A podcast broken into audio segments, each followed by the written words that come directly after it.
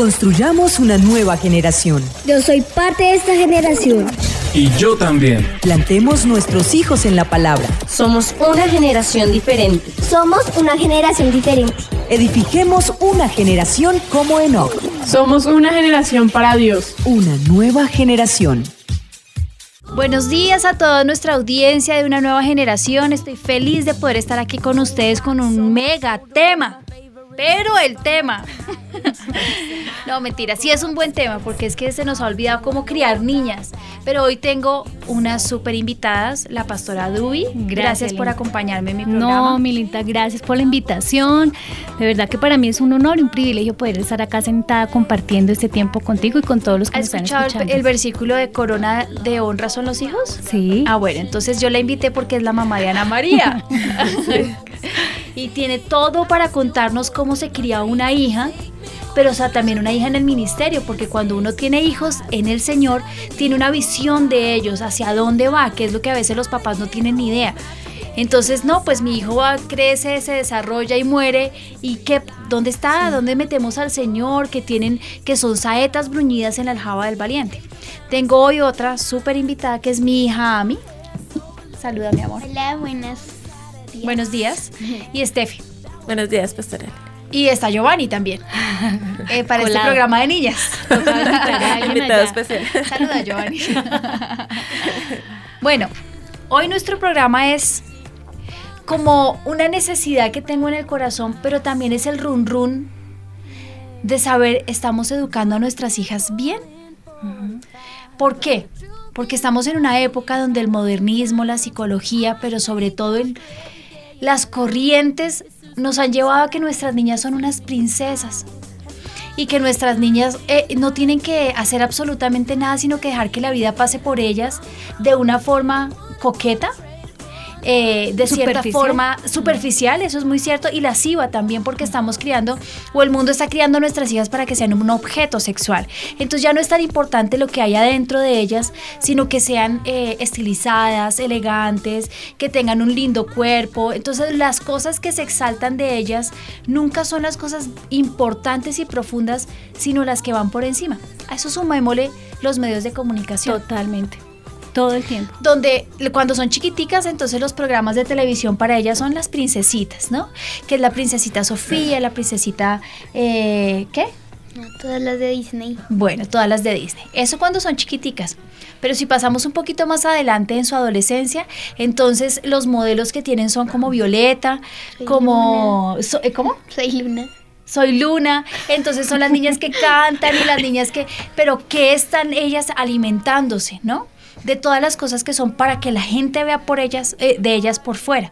Y si entonces ya vemos las niñas más grandes entrando entre la adolescencia y ya siendo unas niñas maduras, entonces lo importante es qué tan grande es su nalga, sus piernas si son bien torneadas, sus ojos si tienen las pestañas postizas de moda. Y todas esas cosas nos están llevando a ver que la figura de la mujer, como Dios nos la mandó, se destruyó Está totalmente. totalmente distorsionada. ¿Qué piensa Dubicita? Que estoy 100% de acuerdo en eso, Linita, porque realmente la sociedad ahora está acomodando ese, ese eh, imagen que las niñas de hoy en día tienen que ser, y lo que tú decías, los medios de comunicación son son súper eh, influyentes, influyen demasiado sobre las niñas de hoy en día, sobre las mujeres, sobre las jovencitas, influyen realmente el 90%, no sé, estoy dando números por decir, pero es demasiado alarmante cómo influyen para mal, para crear unas niñas, como tú decías, superficiales, niñas que no piensan sino que en la parte exterior y esas cosas realmente hoy en día lo estamos viviendo y estamos, eh, ¿cómo se dice?, pagando las consecuencias de eso. Eso es muy cierto. ¿Cuáles son algunos de los problemas que nosotros vemos en las consejerías? Tu visita. ¿cuáles ven las niñas? Bueno, a mí sabes que me alarma mucho, Linita, de verdad que me tiene sorprendida y siempre que nuestros pastores dan una palabra, que el Espíritu Santo los lleva a dar una palabra a las niñas, porque son niñas de 13, la máximo de ca- co- 15, no sé la edad, en cuando hablan de, de las niñas que están sufriendo en este tiempo una enfermedad que se llama anorexia o bulimia. ¿Por qué la lleva eso? Es porque, bueno, muchas también son el, el trasfondo de su familia y todo lo que viven, pero también esa necesidad de vivir lo que están viviendo afuera la sociedad, que quieren niñas, eh, no sé de qué medidas, de qué peso, de qué, todas estas situaciones las llevan y ahora, hoy en día vemos ese, uno de los grandes problemas es como eso, ¿no? O bueno, otra alarmante, el suicidio. Bueno, podríamos acá nombrar una cantidad de problemática en la sociedad que se ve por no tener esos principios fundamentales que es lo que hoy tú nos quieres Sí, enseñar. Gracias, Dubicita. Realmente nuestros eh, principales problemas, los que yo veo en la consejería, es la, eh, las niñas abandonadas. El abandono de una niña cuando su mamá no está pendiente de ella y su papá entra en unas crisis muy grandes. Primero, porque ¿quién le está dando la fe? ¿Quién le está enseñando que él es, el Señor es su Dios y su creador? Las primeras bases que uno da como papá en la fe, que además de ser su creador, es, eh, fue quien la creó y que la creó perfecta. Yo no, no sé qué piensa la gente, ¿no? Eh, ¿Está bien o mal decirle a sus- los niños que tienen que cuidarse con su peso? Yo pienso que no está mal, pero tiene uno que saberlo manejar. Tiene- o sea, y sabes que uno en eso no es muy sabio, Dubicita? no, no somos sabios. ¿Por qué? Va, lleva uno a los niños al, al médico. Su hija está o su hijo está en este estado y uno entra en un conflicto. Mire, se le tuercen hasta los pies. Y entra uno en el conflicto de qué vamos a hacer. No. Yo le decía a mí ayer algo que vi, le dije, mamita, eres templo del Espíritu Santo. Sí. Y como templo del Espíritu Santo, tú te tienes que cuidar. Sí Claro. o sí. El dominio propio, el cuidarse con la alimentación, el cuidarse como bañarse, el, el cuidar su cabello, todas estas cosas son importantes y, la- y- y esas enseñanzas las da una mamá estando en casa. Sí. Cuando los niños están abandonados, Dubicita, pues se van y, y es, es como, como cuando tienes el agua entre las manos que se te, des- se te va, que no la puedes contener. Es igual, entonces se van hacia, eh, necesitan llenar ese vacío interior que dejan los papás. Lo llenan con los amigos, lo llenan con la televisión, lo llenan de Y comida. ahorita con, con la, ¿cómo se llama? Con las redes sociales. lo llenan con redes sociales. Me gusta mucho este versículo que pedí que lo desglosaran para mí, que es Proverbios 31:10, que la gente se lo sabe todo, ¿cierto? Mujer virtuosa, ¿quién la hallará? Porque su estima sobrepasa largamente la de las piedras preciosas. En la investigación que hicimos sobre esto, ¿cuáles son las características de una piedra preciosa? Porque entonces creemos que es, ay, no, no la toquen, es un diamante precioso que nadie lo mire. No, una piedra preciosa primero es un mineral que tiene una sustancia natural y que es una fórmula química determinada. Mm. Así que está compuesta de diferentes cosas. ¿De qué está compuesta una mujer? ¿Mm? Porque es lo que no sabemos. Ya dijimos que el mundo está creando una parte externa. Ok, nosotros somos unas mamás y las que me están escuchando que tienen niñas o son niñas y que algún día van a ser mamás porque este programa no solamente es para las mamás, sino es para las hijas que tienen que formarse porque tienen una meta y un día van a dirigir un hogar. ¿Estamos haciendo la tarea? Nosotros hacemos la tarea como mamás para enseñarles a nuestras hijas qué es lo que va a hacer ella cuando sea una mujer, cuando sea un adulto. No es solamente que sea hermosa, porque pues eso es importante, pero sabrá manejar un hogar, sabrá manejar un esposo, sabrá educar a sus hijos. Entonces podrá hacer lo que decía el Señor de Abraham.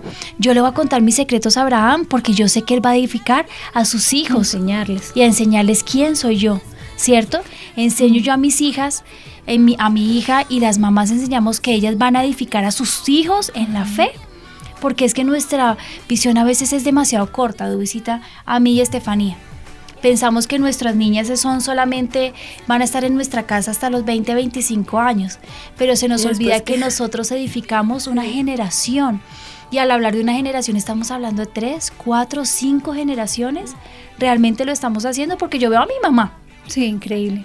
Mi mamá me educó a mí pensando Pero- en que un día yo iba a tener hijos y exige que mis hijos sean edificados en la fe. Y hoy vela porque yo cumpla esos parámetros que ella me dio.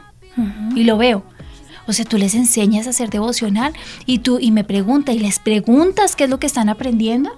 Cuando ellos van a quedarse donde mi mamá, yo les digo a mis hijos, por favor, por favor, Pórtense bien. pórtense bien, pero sobre todo cuéntenles que ustedes hacen su devocional. No me vayan a hacer quedar como un zapato, se los ruego. Porque es que los hijos son la imagen de lo que nosotros somos como Padres. mamás en la casa, ¿o no? Sí, pero mira que, que había como, pensaba en este momento que hay algunas personas que nos están escuchando como mamás que tienen una excusa, pues una excusa o no sé cómo llamarlo, porque trabajan, entonces como que tienen esa parte también mm, abandonada, pero pues la excusa o a veces son cabezas de familia, están solas, dice, pero yo qué hago, yo necesito dejar a mi hija o a mis hijos con, con no sé, con alguien que me ayude porque yo no tengo quién y necesito trabajar. Entonces, ahí también como que en ese punto sería bueno que, que Pero mira pudieran que escuchar. yo les estaba contando que estaba haciendo una maestría en familias en crisis. Y el pastor que nos está dando eh, la clase decía, una mamá trabaja para poder pagar la empleada que tiene en su casa, que le cuida a los niños.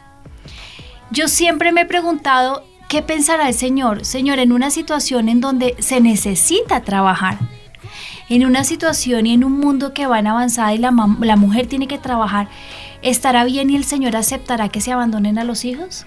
Yo, Yo- creo que no. y mira, Linda, yo creo que todo tiene que haber como un equilibrio y hay prioridades. Yo pienso que en la vida de uno uno tiene que colocar prioridades y esas prioridades, si uno las lleva delante de Dios, Él le va a suplir a uno lo necesario para que si toca salir, toca trabajar, no sé, Él va a crear para que el ambiente, las circunstancias y todo sean perfectas. Mira que me acuerdas de un testimonio de visita. Yo tenía una mamá que vino con su hija en una eh, y era una niña en un estado espiritual lamentable. Si uno les dice que el estado físico de una persona es lamentable, ¿cómo se la imaginan? Al punto de la muerte. Yo les puedo decir que esta niña en su estado anímico, espiritual y sentimental estaba a punto de la muerte. Y yo le decía a la mamá, ella estaba administrando un local.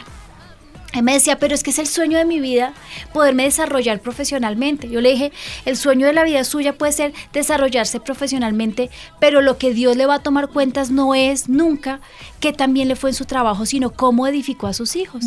Ella me decía, ¿qué hago? Entonces ella hizo un, un voto en el altar y le dijo, Señor, por favor, ayúdame. Yo le dije, ¿sabes una cosa? Tu hija va a preferir dormir debajo de un puente y tomar agua de panela con pan, pero tener una mamá que la saque adelante y la proteja, que una gran empresaria. Y te lo aseguro. Y la niña se sentía conmigo y decía, yo me siento muy sola y muy vacía. y eso es un problema terrible. Terrible, porque es una niña. Y yo le decía, algún día va a llegar cualquier tonto y le va a caram- caramelear el oído y se va a ir con él. Y no era el plan de Dios para tu hija y tu hija va a tener un fracaso para el resto de su vida. De esas cosas, Dubicita, que uno dice, si yo me equivoco en escoger mi esposo, fracasé en la vida. ¿O no es verdad? Sí, obvio. Bueno, la mujer hizo un voto en el altar y le pidió al Señor que le ayudara. Ella dijo, yo sé hacer tamales, renunció a su empleo. Y comenzó a hacer tamales y los vendía en la puerta de su casa. Vino a verme después de dos años, yo hacía mucho tiempo no la veía y me dijo, sí sabe pastora que trabajo en mi casa, mi hija está súper bien. Empecé a hacer unos tamales y mis tamales eran tan ricos que venían a tocarme a la puerta. Así que montó un negocio de tamales y es un mega negocio y le va súper bien. Entonces yo me Tremendo, pregunto, ¿no? ¿por qué la gente no pone delante del Señor sus necesidades y dice, ¿qué es más importante? Lo que dice Duby, pónganlo sobre una balanza. ¿Qué es más importante? ¿Ganar mucho dinero? ¿Tener un gran título? ¿Qué es más importante? O cuidar nuestros hijos. Porque yo cuando no estoy en casa y llegan mis hijos a la casa, ¿qué hacen? ¿Qué es lo primero que hacen cuando llegan a la casa? Te llamamos ¿Para? para hablar contigo y Es lo contarte. primero. Cuando yo no estoy en casa, ay, mi mamá no está. Pero cuando estoy, y yo por lo general siempre estoy en casa después de las 4 de la tarde. Tiene No. que ser muy raro, además que detesto estar por fuera de mi casa. Y si por alguna razón me toca estar, empiezan a llamar, ¿dónde estás? ¿Ya, ya vas a llegar? ¿Qué No, pasa? Y, siempre que llegamos, antes de llamarte, siempre entramos los tres en filita al, a- al cuarto a mirar si estás y si no, pues cada uno va al cuarto a llamarte. A mí me pasaba cuando era niña, yo llegaba a mi casa y no estaba mi mamá y para mí eso era terrible. Dios no puede dar la provisión para ayudarnos a las Claro que mamás sí. A levantar a nuestros hijos. Y el respaldo a esas decisiones, ¿no? Como Sí, también es son cosas, señora. de, esa es- son cosas del corazón, donde tiene uno el corazón también, donde lo que yo hablaba, la prioridad, ¿me entiendes? Y pues si no tengo esa prioridad y no me importan mis hijos, pues simplemente voy a tener una excusa para pues para no estar allí para ellos. Bueno, pero hago un alto en el camino. Puede que nosotros no hayamos estado con nuestros hijos. ¿Es tarde hoy hacerlo aunque sea, estén casados? Nunca, nunca, nunca es tarde. Y yo siempre se los digo en el programa, hagan un alto en el camino, llamen a sus hijos así estén grandes y tengan sus hogares y pídales perdón. Y de ahí en adelante, estar siempre presente. Pero si eres una mamá y tus niños son chiquitos, haz un alto en el camino y di yo quiero estar en su formación. Porque es que nadie más puede estar en esa formación. Fue delegada a nosotros como padres la educación de nuestros No, hijos. Lo- la cantidad de consejerías que uno escucha de niños que, han, que viven solos y que están solos y la soledad es el peor aliado de un, be- de un Ay, niño sí, porque allí ellos comienzan a, a mirar qué hacer. Entonces lo- los amigos, las redes, el teléfono, televisión y ahí es el peor, lo peor que les puede pasar a ellos es ocuparse en lo que no deben. Cuando uno está con sus hijos, se da cuenta de todas De las maquinaciones del diablo. Yo iba el otro día con Ami, ¡pum! Se me apagó mi celular. Y le dije, Ami, toca que me prestes el tuyo. Cuando, plin, un compañerito del colegio de Ami, Ami, un mensajito le mandó de, de esos que mandan de difusión, sí, como, Sí. ni me acuerdo, como que un animalito, Un- un nada video malo. chistoso. Un video chistoso. Realmente no era nada malo. Pero yo dije, ¿y esto? Entonces yo le escribí, me haces el favor y no le escribes a mi niña. Con mucho re... Pastora, perdón, qué pena. Lola, pero si yo no estoy ahí, puede que no pase absolutamente nada. Puede que no pase absolutamente nada. Pero para eso está uno ahí porque uno tiene ojos de halcón Sí, para obvio. poder ver lo que puede pasar. Entonces, revisen celulares, revisen internet, revisen Le- a sus hijos, revisen su estado, revisen Le su decía alma. yo a una, a una mamá en estos días en una consejería hablando de los hijos y ella tenía un- una señora que tenía su hijo, tiene su hijo como 20 años, entonces que me estaba contando que sus hijos y, y yo le dije, "¿Y ¿cómo están? Como preguntándoles un poco acerca que no, que es súper bien y todo. Yo le dije, mira, Andrés David tiene 19 años y todavía antes de irse a acostar deja su celular en mi mesa de noche. Y Álvaro quita el internet. Porque no, porque eso es cuidarlo, necesitamos. Y ella se quedó mirando, "Ah, no, yo sí a veces veo que a la una de la mañana está chateando. Yo, oh, por Dios. Ay, sí. sí, eso sería terrible. Y chateando y sin saber qué más cosas pueden Dios estar mío, viendo. ¿con claro. quién? ¿Y para qué? ¿No? ¿Qué necesidad tiene un niño de chatear, Dios Y mío? a la una de la mañana. No, no. Sí, entonces hay cosas que hay cosas que de verdad que hemos aprendido, que hemos visto y que necesitamos poner en práctica con respecto a nuestros hijos y poderles como enseñar lo que tú decías, hoy en día prepararlos para un mundo que yo decía, ay Dios mío, el mundo afuera está terrible, o sea, hay muchas cosas afuera que viven los niños, los adolescentes que los los están influenciando otras cosas totalmente diferentes a lo que realmente necesitamos que sea, que sea, pues que es el Señor, su palabra y las enseñanzas. En esto, ah, mira que eh, celebraron el cumpleaños de una de las bebés acá de todas en estos días, el sábado. Entonces nosotros pasamos allí a dejar el detallito y vi a todos los niños del grupo, pues de los amigos de Juan Sebastián, estaban todos allá reunidos con sus bebés. Y ellos todos han querido levantar esa generación como nosotros, guardados para el Señor, protegidos. Yo decía, son niños sanos, son niños que los guardan con esos principios bíblicos. Y yo podía ver como un pueblo dentro de todo eso que está pasando, como un pueblo que Dios está guardando, un pueblo ahí, para que ¿sabes pueda qué? leudar. Ahí es cuando uno entiende la palabra remanente. Esa palabra remanente es como lo escogido, como cuando uno coge el agua que está turbia y coge la mejor, la mejor parte y la Y la aparta. Eso es un remanente. Sí, entonces yo decía, pues Dios está haciendo en esta época eso, pues lo hicimos, o sea, nuestros pastores nos enseñaron, ellos lo hicieron con sus hijos, nos lo enseñaron a nosotros, nosotros lo hemos hecho con sus hijos y toda la gente acá, todo el liderazgo, todos los, los que son, que sirven de alguna forma. Y, y también eh, ahorita este grupo, como la siguiente generación, está haciendo lo mismo y eso es un privilegio. Y esa palabra que está en Proverbios se vuelve una realidad, Linita, y en todas las áreas, porque cuando dice la palabra que instruye al niño en su camino, el Proverbios 22, Sí. instruye al niño en su camino y aunque fuera viejo no se apartará él, pero el camino que es la palabra ob- obviamente del Señor, así es. pero también hay cosas como estos programas, Como los principios, y como esos programas que tú enseñas que, hay mamás que están como un poco desubicadas porque pues Linita es que la bendición de poder estar acá y crecer como en lo que Dios nos ha permitido es un privilegio, ¿me entiendes? Por lo menos ver lo que Dios ha hecho a través de nuestros pastores y cómo nos han enseñado a cómo hacer. Yo, yo me acuerdo que cuando, no sé si te acuerdas cuando la pastora te enseñaba a tejer. Y yo en la vida, yo, a mí, yo, yo creo que en la vida pude ver una aguja de cruz, jamás. Mira, una un cosa de se metió a hacer punto de cruz solamente por enseñarme qué era el Ah. punto Y yo de decía, cruz. yo en la vida, y también yo me metí, ¿te acuerdas que cuando te estuve enseñando a ti, entonces yo también fui, compré mi, ¿cómo Kit. se todo el kit de, de eso y aprendí porque yo en la vida había hecho eso, Linita. Pero mira que ese es el programa de hoy. ¿Por qué nos hemos desviado tanto en el camino en la formación de nuestras hijas? ¿Por qué? Yo me acuerdo que en mi época mi abuelita decía a las niñas se les enseña a bordar, se No, les pero enseña a tú diles ahorita se- que van a ense- a ¡Qué bordar. ridículo es! ¡Ay, qué vergüenza! ¿Qué es eso de punto de cruz? No, miren, con decirles una cosa, es tan importante como enseñarle a la niña que el día del cumpleaños de la mamá hay que dar una buena tarjeta. Ah, no, eso sí toca. En el mundo, imprímela por internet y ya. no, O no. Yo le enseño a mis hijos. Mis hijos me hicieron cartas, todas muy lindas. Uno de los hombres, pues no espera tanto porque No, su pues creatividad. sí. no. Pero mi hija, mi hija tiene muchísima creatividad. Mucho talento. Y su tarjeta fue linda, mensaje lindo, pero simple. Y yo la cogí y le dije, no, mamita, esa no eres tú, tú eres una niña femenina y dulce, así que yo espero de ti muchísimo más. Al otro día llegué, había hecho en un, en un, compró una tabla, compró, hizo, yo, ¿cómo se llama esa técnica? No sé, como un- Como un retablo, Sí, con hilo, hizo un corazón gigante de un metro de lana. en lana para que yo pusiera los post-it de la oficina, espectacular. Me hubiera podido quedar callada. Sí, pero le podido decir, no, no y en importa. la vida. Pero una mujer virtuosa no es eso. Una mujer virtuosa es una mujer que sabe hacer cosas con sus manos. Cuando eh, mi esposo y yo nos casamos, mi papá le dijo, quiero que sepas que Lina, y me pareció tan lindo que me honrara de esa forma, Lina es una mujer muy creativa y es muy femenina con sus cosas. Y yo dije, tan lindo mi papá, ¿no? Pero años después, mi esposo me decía, lo más lindo que dijo tu papá es que eras una mujer femenina y yo pensé en mi hija. Y yo dije, yo quiero que mi hija sea una mujer femenina y una mujer que tenga creatividad con sus manos. Miren lo importante que es, a los hombres les gusta que las mujeres seamos claro. femeninas, que seamos creativas, que tengamos dones en nuestras manos.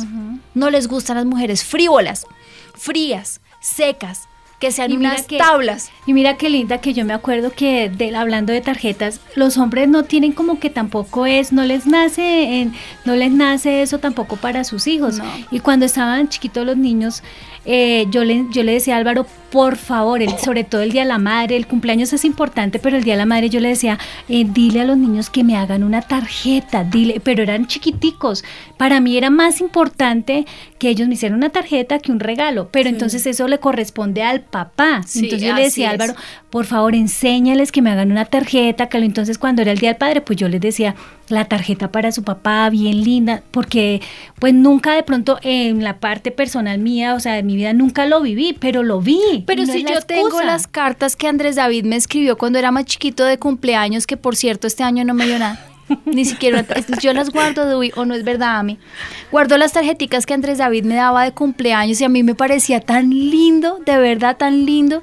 Y eso es así. Sí, se Y miren que mi mamá me estaba enseñando en estos días, me decía, mi amor, tus hijos son hermosos y siempre de cumpleaños me dan tarjeta, pero a ellos ya se les da once. Yo quiero que tus hijos sean esforzados con sus titos el día de sus cumpleaños. Yo reuní a mis hijos y le- yo me sentí avergonzada con mi mamá, pero ella me sigue enseñando. Y yo les dije, ¿qué les dije? ahorrar. Chocolatina, que ahorrar, o sea, que ella tiene, puede tener, pues, o sea, muchas cosas que, pues, que no necesita, pero no así que una chocolatina, un esferito, una libretica nunca sobra, nunca No, falta. y mi mamá me decía, pero es un detalle de amor y es el esfuerzo. Eso es formación Sí. de una niña y de un niño. Sí. ¿sí? Miren lo que estábamos hablando. Las piedras preciosas son minerales. Tienen un brillo en- intenso. Nuestras niñas deben brillar. ¿En qué debe brillar una niña? ¿Académicamente? ¿Ustedes qué piensan? No. No, no necesariamente es eso. Puede ser, pero no. Yo tengo una teoría. Si nuestras niñas tienen una muy buena relación con el Señor, tienen una profundidad en la palabra y una profundidad en la búsqueda, son unas niñas adoradoras que yo les aseguro que cuando las niñas adoran tocan el corazón de Dios. ¿O no es así? Sí. Estamos hablando de las niñas. Si nuestras niñas en el Señor tienen profundidad, van a brillar en absolutamente todo lo que hagan. Yo les digo a mis hijos, ustedes si son excelentes académicamente o no, me importa que busquen mucho al Señor. Pero yo pienso que una persona que es comprometida con el Señor, todo le tiene El que salir bien. es alrededor bien. Entonces sí les tiene que ir bien en las Sí, notas. claro. Así que cuando mi hija llega con una mala nota, llega muy asustada, porque eso tiene disciplina. ¿Por qué? Porque no es el fruto. Porque es el fruto Sí. de visita, porque todo a su alrededor debe brillar. Pero es diferente eso, ¿no? Que sea el fruto y no la prioridad. Exactamente. En otros sí. casos. Entonces, debe brillar su ministerio porque ella está en el ministerio y inculco en ella los principios para estar en un ministerio como cuáles. Me preguntará la gente, ¿qué, qué, qué es eso? El respeto a sus mayores. El respeto a las personas con las que está trabajando. Ella hace un tiempo la regañaron por llegar tarde a un ensayo. No, por llegar no bien preparada a un ensayo. Y yo la regañé muy fuerte. Y le dije, no señora, porque es que la gente que está a tu alrededor es gente muy preparada. Y no puede ser que una niña llegue sin haberse preparado para ofenderlos, porque de cierta forma a los músicos que han sido tan Sí, preparados, claro. eso es una humillación. Entonces yo no le voy a permitir, ay no, que no la regañen, respeten a mi hija. No, es sumisión, es rendición, es humildad, es que sean como el Señor.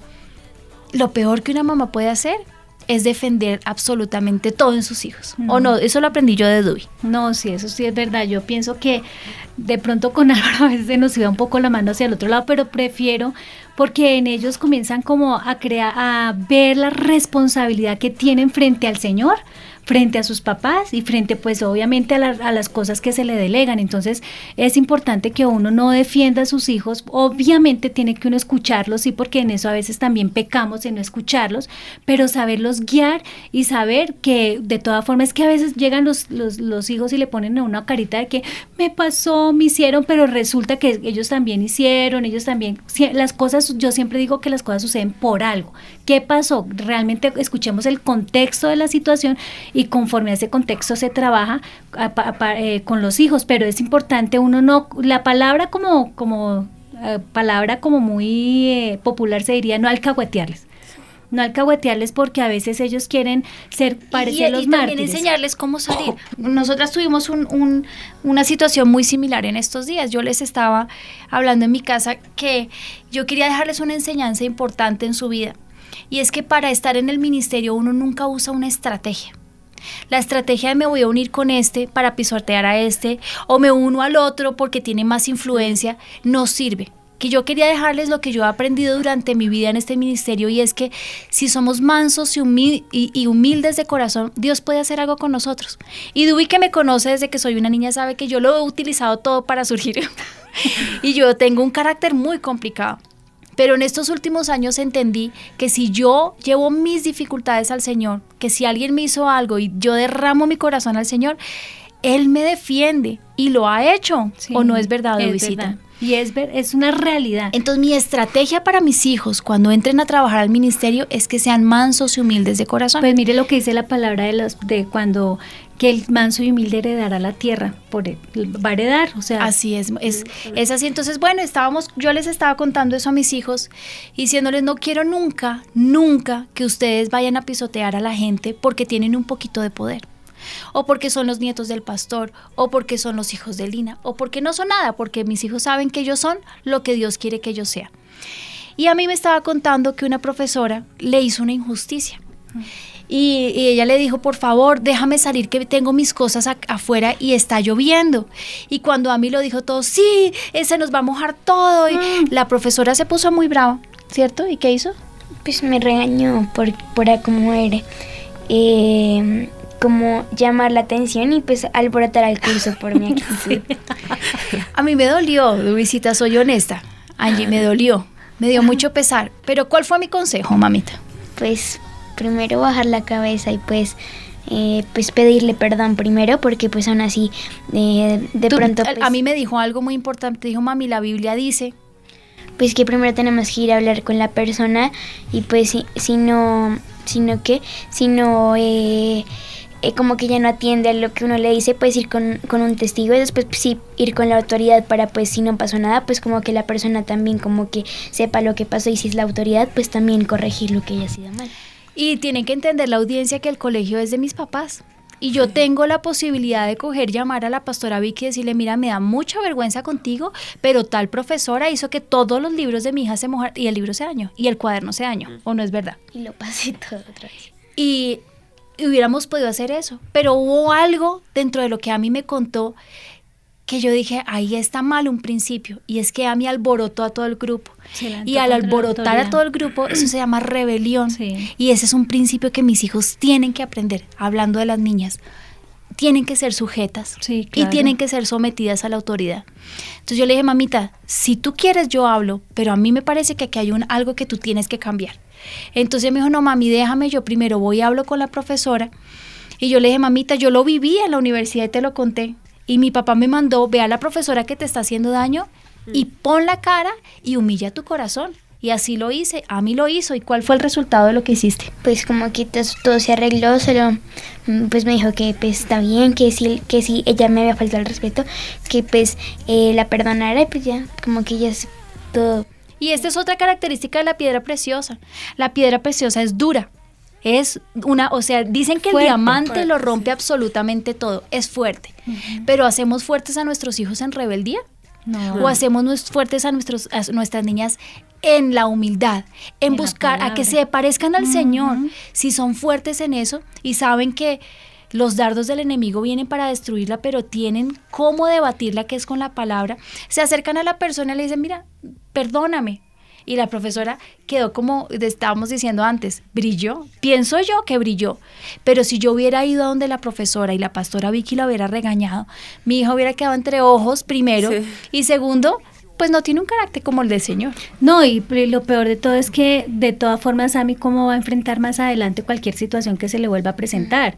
Ella ya sabe cómo tiene que manejarlo y ya sabe que a quién tiene que ir y cómo tiene que manejarse y no tiene que no hacer las cosas mal. Pero mira lo que hablábamos, una mamá tiene que estar con sus hijos para saber cuáles son los problemas que están pasando. Ella se expresó y me contó lo que estaba pasando, no se lo guardó.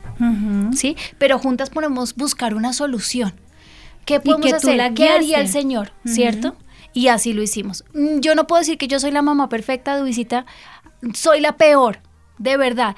Yo tengo cosas que, que mis hijos dirán es terribles.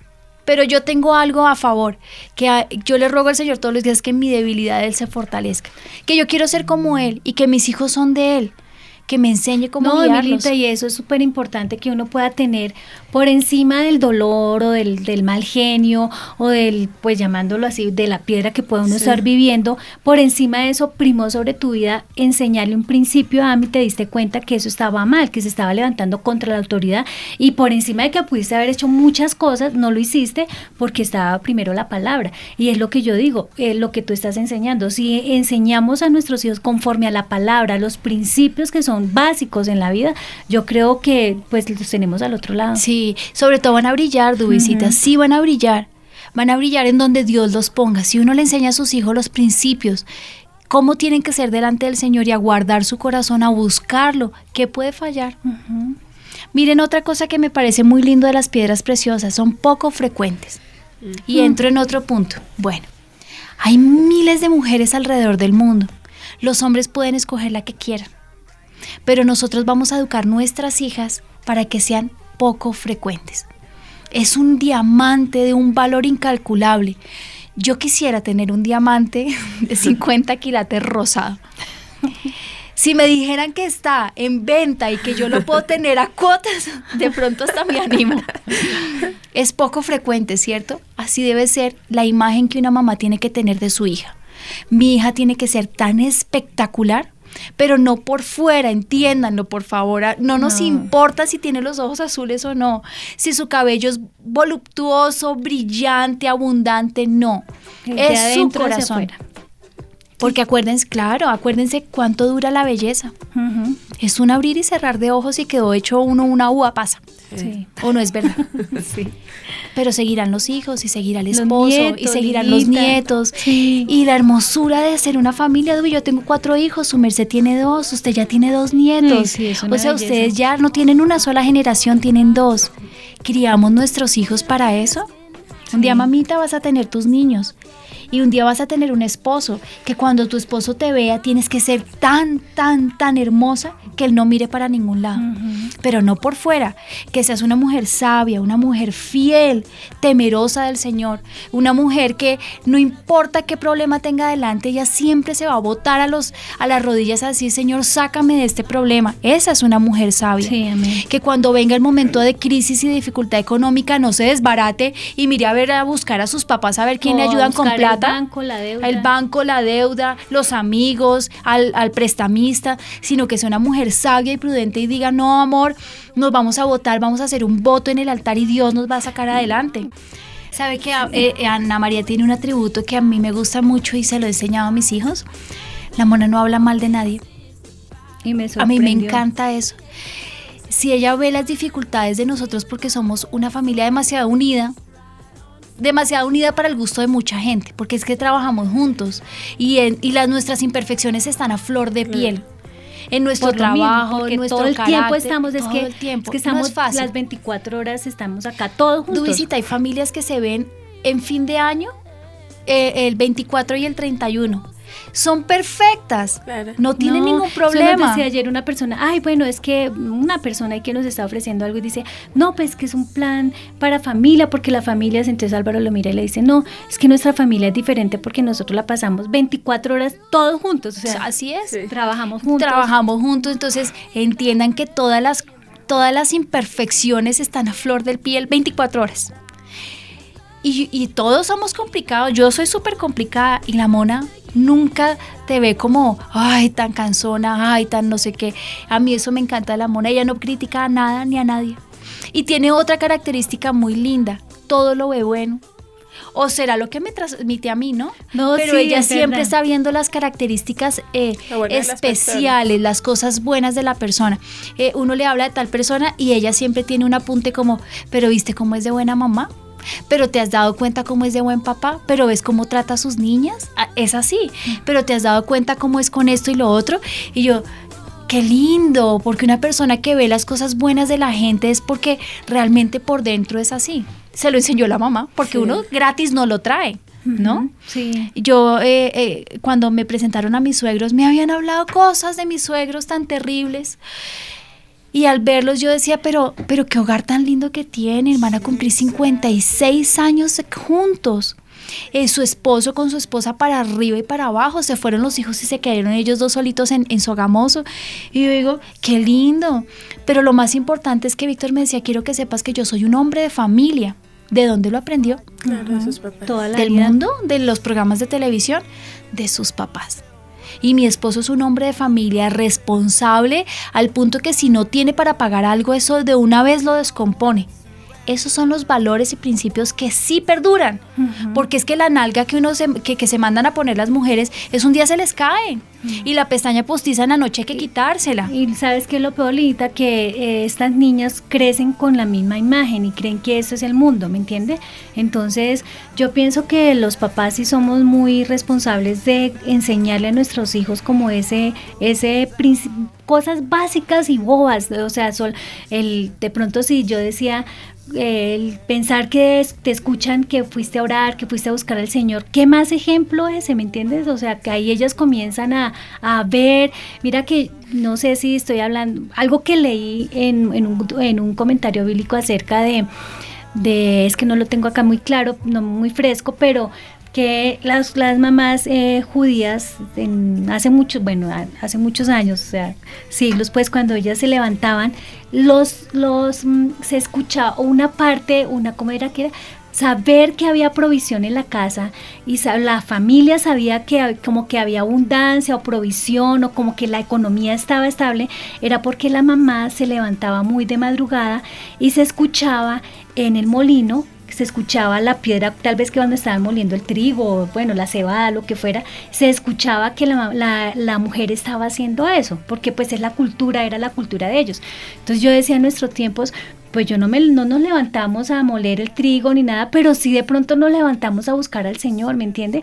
Y de alguna otra forma nuestros hijos están escuchando que nos levantamos a adorarlo, a leer la palabra y todo decía, eso para ellos debe significar estabilidad, porque si una mamá se levanta a orar, si un papá se levanta a orar, para ellos es, oiga, mi mamá está buscando a Dios y ellos están creciendo chiquiticos viendo que eso está pasando, ¿me entienden? Entonces yo como que lo llevaba a, mí, a nuestros días, es como algo que, que me parecía a mí que es, hablando de acerca de los niños, en estos días atendí a un niño como de 8 años que tiene sus papás muchísimos problemas y el niño me decía, yo no estoy tranquilo, me decía, yo tengo, tengo afán, me da miedo, me da susto porque las peleas cada día son más y más, porque los niños niños sienten Ay, lo que claro ellos que están viviendo, sienten. ¿me entiendes? Entonces es. para ellos esa aflicción y ese dolor, ellos se dan cuenta de las cosas, se dan cuenta de las cosas malas, pero también se dan cuenta de las cosas buenas y esas son las cosas que se les queda marcada en su corazón. Tremendo, así es.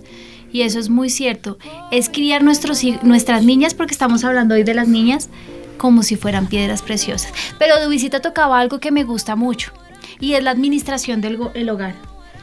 Hay algo que, que nosotras tal vez hemos dejado, y es todas esas cosas que hablaban de las, de las abuelas. Mi mamá estaba contándonos el otro día que su abuelita era una abuelita muy linda, que yo no me la imagino toda estirada por el botox y por el ácido hialurónico, ¿no? Que era con una moñita, su cabello largo y se lo recogía en una moñita y que tenía un delantal. Y realmente mi abuela también era así, ella tenía un delantal donde estaban las llaves, donde estaba la llave de la despensa, porque la despensa estaba bajo llave, donde estaba el hilo y la aguja, donde siempre había un dulcecito para sus nietos, ¿no? La mía no, porque la mía no era tan amorosa, la de mi mamá. Y era la administradora del hogar. ¿Son nuestras niñas las administradoras? ¿O las estamos enseñando?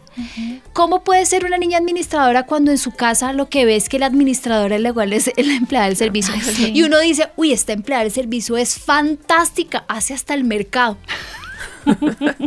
Porque yo tenía una que hacía hasta el mercado, se iba con su esposo que también trabaja con nosotros y hacía el mercado. Y ella se fue y, y yo le hubiera podido enseñar a la nueva que ella hace el mercado y dije, no, yo voy a hacer el mercado porque yo conozco el gusto de mis hijos. No lo estoy poniendo en un trasfondo espiritual, pero de cierta No, forma es así. Es que Lita, es que es, que a veces solamente creemos es todo, es, la pa- es un conjunto de cosas. Mira, a mí me parece curioso, a veces que no tienen de pronto el tiempo para hacer esas cosas o para enseñar, pero mira que en unas vacaciones cuando Ana María tenía como, no sé, por ahí cinco añitos, nos fuimos a vacaciones y en las vacaciones, eh, como estábamos en un apartamentico y tal, entonces yo cogí y le dije, bueno, mamita, tú entonces lava las, la losa del almuerzo. Nunca lo había hecho. Entonces cogí una silla, le puse una silla, se la puse al lado del lavado, del lavaplatos y ella lavó la, la, la primera vez que le enseñé cómo se lavaba la losa y todo. ¿Y sabes qué hicimos? Le tomamos una foto, tenemos una historia del día que ella la primera vez que lavó la losa. Lina, son cosas pequeñas. Súper importantes. Pero son chiquiticas, pero son... Pues mira que planeando este programa de visita, yo lo planeé porque escuché algo que me pareció muy doloroso. Escuché de un- una pareja que se casó y la suegra habla de esta niña que se casó de una forma tan desagradable, que es sucia, que su ropa interior está sucia por la casa, que no sabe hacer una comida, que no sabe hacer un mercado. No tienen niños, imagínate Ah, cuando los tenga, ¿no? Y yo, a mí me confrontó tanto eso, me dolió porque yo decía, tenía yo en- e, a esta niña en una alta estima y la suegra logra volverla un trapito de trabajo, porque con su boca la volvió un trapito de trabajo siendo una niña maravillosa, porque lo sigue siendo. Tal vez en el hogar, tal vez en los quehaceres del hogar no es la mejor, pero tiene cosas muy hermosas que yo sí pienso rescatarlas. Cuando hablen, cuando hablen de esa persona, yo pienso poner las cosas que a mí me parecen fabulosas. Pero yo dije, yo no quiero nunca que la suegra de mi hija vaya a hablar mal de mi hija. Me, me- me partiría el corazón porque yo no se lo enseñé, carambas. Porque yo no fui una mujer, una mamá como tiene que ser una mamá y enseñarle a su hija que tiene que ser una mujer excelente, limpia, pulcra que tiene que ser una niña que sea apasionada por su esposo, que sea fiel, que sepa pelear. Dubicita, enseñamos a nuestras niñas a saber pelear, porque una niña tiene que bajar la cabeza. Sí. Mi mamá nos ha enseñado siempre que ella se ha sujetado por amor. Ay, sí. Y, y, ah, cuando yo ahora discuto con mi esposo o, o tenemos una diferencia, como he pasado tantas cosas en la vida y como he vivido tantas cosas, yo digo, nos queda tan poquito tiempo en, en esta tierra que yo no me lo voy a desgastar. Yo no lo voy a desgastar peleando. Entonces yo siempre bajo la cabeza. Pero mira que en eso también, a mí, a mí, me, pa- a mí eso me impresionó mucho porque pues tú sabes que yo estaba allí cuando estaba con, con, con ustedes en la casa, en el apartamento. La pastora pues es una persona de mucho carácter. Pero a mí eso me derrumbó, Linita, y yo decía, no, porque, o sea, eh, uno viene con unas ideas muy feas del mundo. Antes de conocer al Señor, uno viene con cosas que no son.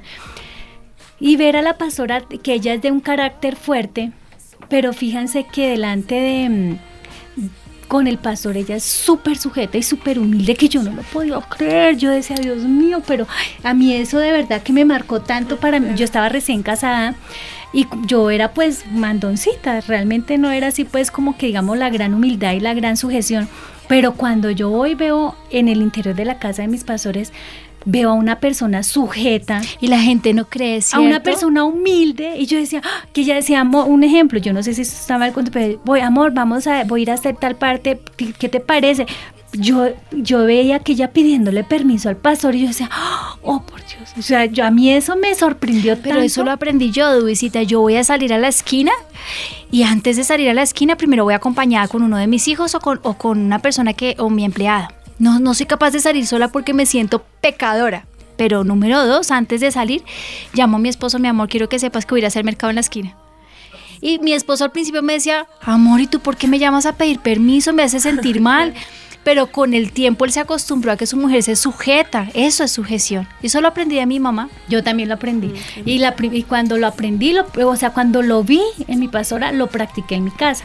No, pues ya imagínense quién era el más feliz.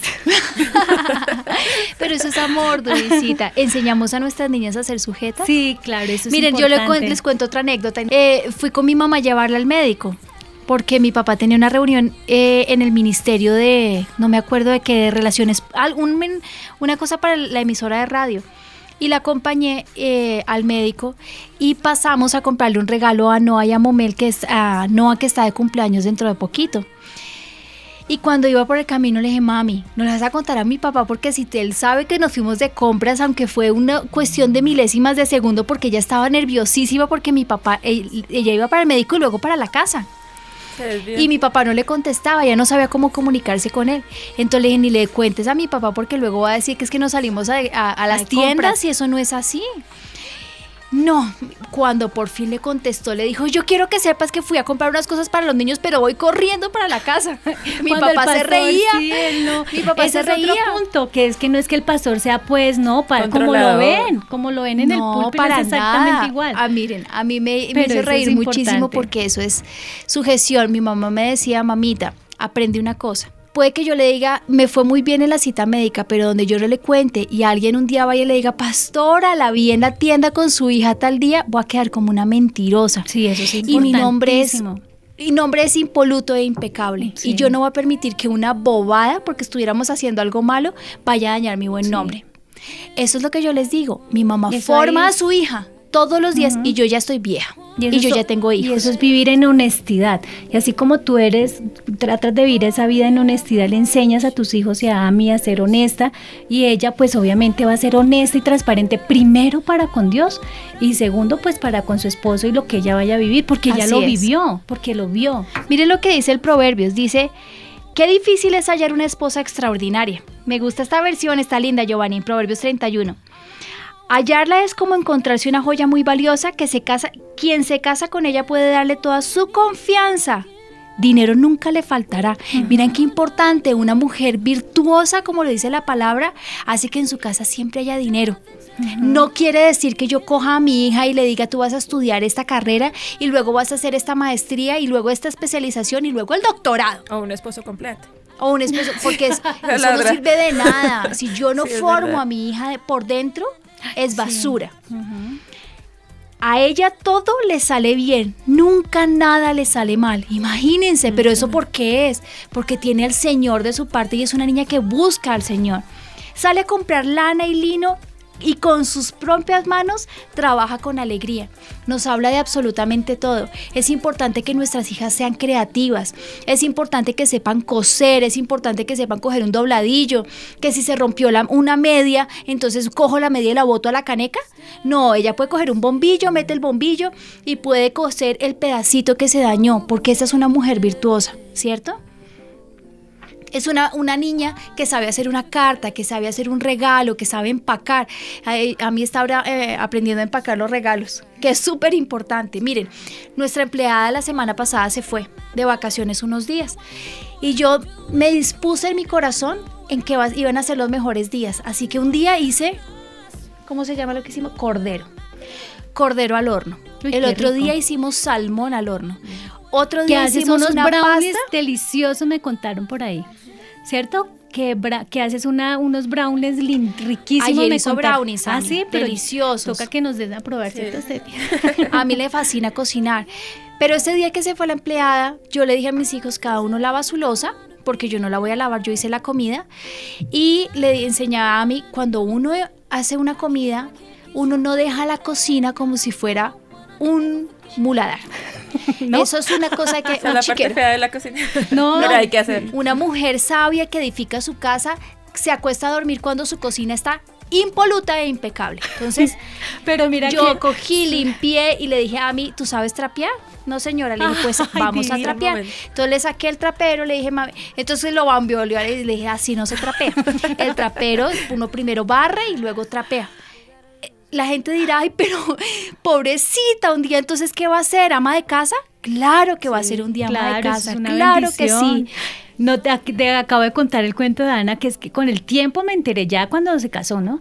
Porque como ellos estaban en la casa, eh, Ana María era la que, ¿te acuerdas que, te que le enseñamos a lavar la losa? Pero cuando crecieron, entonces a ella hacía camalache, ¿no? Ella arreglaba la parte de la casa y le hacía cambio y Andrés lavaba la losa. Al otro día la monita dijo, no, es que a mí sí me tocó aprender a lavar, a planchar, a cocinar cuando era chiquita y la mona lo sabe hacer todo, pero qué, qué bendición tu visita. Porque mi mamá tiene algo que es muy cierto, ella dice que para saber mandar hay que saber hacer. Claro. Entonces puede que tu hija un día tenga una empleada o cinco, pero uno tiene que saber mandar porque uno supo hacer las cosas. Entonces vas a comer el arroz y se le quemó, no, mijita, le dice uno a la empleada, el arroz se hace así y así y así. Y uno tiene que saber cocinar para poder enseñarles a cocinar, ¿cierto? Sí, es que eso hoy en día no se ve, Linita. Hoy en día las niñas no tienen como ese principio de, de, de, de todo lo de la casa, de, no sé, como por lo menos algo que yo me acuerdo que hace muchos, muchos años, pues por yo no tuve como esa escuela, como la, la, la bendición que tú tuviste, la tuve ya cuando conocí al Señor y conocí a mis pastores, pero me acuerdo que estaban mis chiquitos, chiquiticos, hace muchos años, mi pastora no fue, nuestros pastores nos fueron a visitar a la casa y la casa pues estaba súper impecable y todo. Pues yo sí veía que la pastora, yo decía, ay Dios mío, me- algo está mal, yo sabía, pero al final tú sabes que eso es una gran bendición que nos digan las que nos dicen, porque nos enseñan. Me dice, muy rico todo, muy lindo y todo, pero ¿y dónde hay unas flores? Pero aquí no sé si y yo... Y allá, o sea, comienza uno a aprender, oiga, sí, lindo, unas flores, lindo, eso, eso todo lo aprendimos de dónde? Pues de mi pastora, porque tuvo esa parte femenina, esa parte de, de hogar que de pronto nosotros no tuvimos y ese faltante Eso y es esas no lo enseñaron y lo inculcaron y lo aprendimos. Mire que una de las cosas que a Víctor le encanta de lo que hacemos en la casa es que él dice, yo para qué te compro arreglos de flores y tú los haces divinos. Y le quedan claro. preciosísimos. Lo aprendí mi abuelita. En mi casa siempre habían flores, tu visita. Increíble, ¿no? Y eso es súper importante. A los hombres les encanta que en su casa haya flores. No, aquí nos podríamos quedar ahorita contando anécdotas Y se nos de acabó el tiempo, pero ¿sabes qué? Y la gente dirá, "Ay, pero usted eh, está criando a su hija para que sea qué. Yo quiero que mi hija sea una mujer virtuosa. Dice, se levanta muy temprano y da de comer a sus hijos y asigna tarde- tareas a sus sirvientas. O sea, no es una pobre que no le toca Hacer todo. hacer todo. No, es una mujer sabia que tiene de la gente que le sirve, pero sabe cómo mandarla. Calcula el precio de un campo con sus Mm. ganancias, la compra, lo compra, planta un viñedo y trabaja Sabe de sol a sol. O sea, boba no es. Sabe de negocios, trabajadora. Dice, ella misma se asegura de que el negocio marche bien y toda la noche hay luz en su casa, pues toda la noche trabaja. Ella fabrica su propia ropa. Mm. Y yo digo, bueno, en este momento nosotros no fabricamos nuestra ropa, pero qué importante es que nuestros hijos siempre estén de punta en blanco. Y hay muchas, muchas otras cosas que vamos a aprender en el otro programa porque nos quedaron muchas cosas por hablar. Nuestro programa es qué tan importante es educar a nuestras niñas como lo hacían antes. ¿Te acuerdas de una niña que había en, en YouTube? ¿Cómo se llamaba? Yuya. Yuya, que enseñaba todo lo que una niña, bueno, enseñaba a cocinar, era lo único bueno. Ah, pues lo que pasa es que como está de moda, y ahorita no, No, es. Sí. vamos a hacer nosotras como mamás los tutoriales para que nuestras hijas sean unas niñas conforme al corazón de Dios. Son piedras preciosas que cuando el hombre las vea digan, como esta piedra no hay otra y yo me quiero quedar con ella. Bueno, Padre, yo presento a todas las personas que me están escuchando, hombres, mujeres y niños. Yo te pido, Señor, que tú nos perdones porque hemos cometido errores en la crianza de nuestros hijos, pero por favor te ruego, danos una oportunidad oportunidad para enmendar las cosas. Sanear, sanear el corazón de ellos pidiéndoles perdón, Señor. Y sanar su corazón también delante tuyo en el nombre de Jesús. Danos la sabiduría para criar nuestras hijas. Y pon en el corazón de cada mamá esa necesidad, esa angustia, porque sus hijas sean una piedra preciosa. Que el hombre que las encuentre, Señor, siempre esté agradecido contigo porque es una mujer valiosa y maravillosa. En el nombre de Jesús. Amén. Dios los bendiga. Gracias. Construyamos una nueva generación. Yo soy parte de esta generación. Y yo también. Plantemos nuestros hijos en la palabra. Somos una generación diferente. Somos una generación diferente. Edifiquemos una generación como Enoch. Somos una generación para Dios. Una nueva generación.